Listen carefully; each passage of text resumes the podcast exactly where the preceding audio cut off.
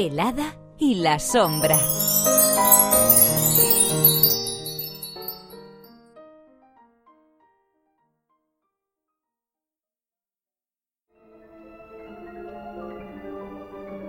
Hace mucho, mucho tiempo, antes de que los hombres y sus ciudades llenaran la tierra, antes incluso de que muchas cosas tuvieran un nombre, existía un lugar misterioso custodiada por el hada del lago. Justa y generosa, todos sus vasallos siempre estaban dispuestos a servirle. Y cuando unos malvados seres amenazaron el lago y sus bosques, muchos se unieron al hada cuando les pidió que la acompañaran en un peligroso viaje a través de ríos, pantanos y desiertos en busca de la piedra de cristal, la única salvación posible para todos. El hada advirtió de los peligros y dificultades, de lo difícil que sería aguantar todo el viaje, pero ninguno se asustó. Todos prometieron acompañarla hasta donde hiciera falta. Y aquel mismo día, el hada y sus cincuenta más leales vasallos comenzaron el viaje. El camino fue aún más terrible y duro que lo había anunciado el hada.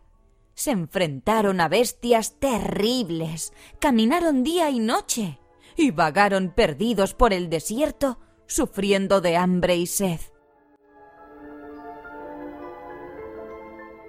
Ante tantas adversidades, muchos se desanimaron y terminaron por abandonar el viaje a medio camino, hasta que solo quedó uno, llamado Sombra. No era el más valiente, ni el mejor luchador, ni siquiera el más listo o divertido, pero continuó junto al hada hasta el final. Cuando ésta le preguntaba el por qué no abandonaba como los demás, Sombra respondía siempre lo mismo.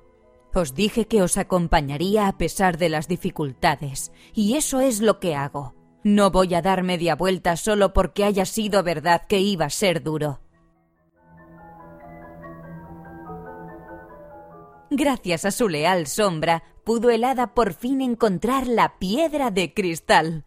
Pero el monstruo guardián de la piedra no estaba dispuesto a entregársela. Entonces Sombra en un último gesto de lealtad, se ofreció a cambio de la piedra, quedándose al servicio del guardián por el resto de sus días.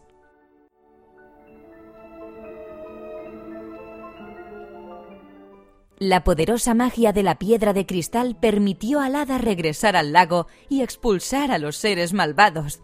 Pero cada noche lloraba la ausencia de su fiel sombra, pues de aquel firme y generoso compromiso surgió un amor más fuerte que ningún otro. Y en su recuerdo, queriendo mostrar a todos el valor de la lealtad y el compromiso, regaló a cada ser de la tierra su propia sombra durante el día.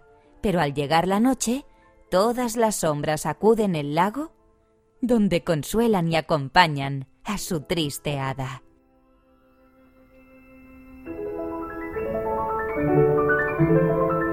Y colorín colorado, este cuento se ha acabado. Consigue muchos más cuentos como este en cuentosparadormir.com.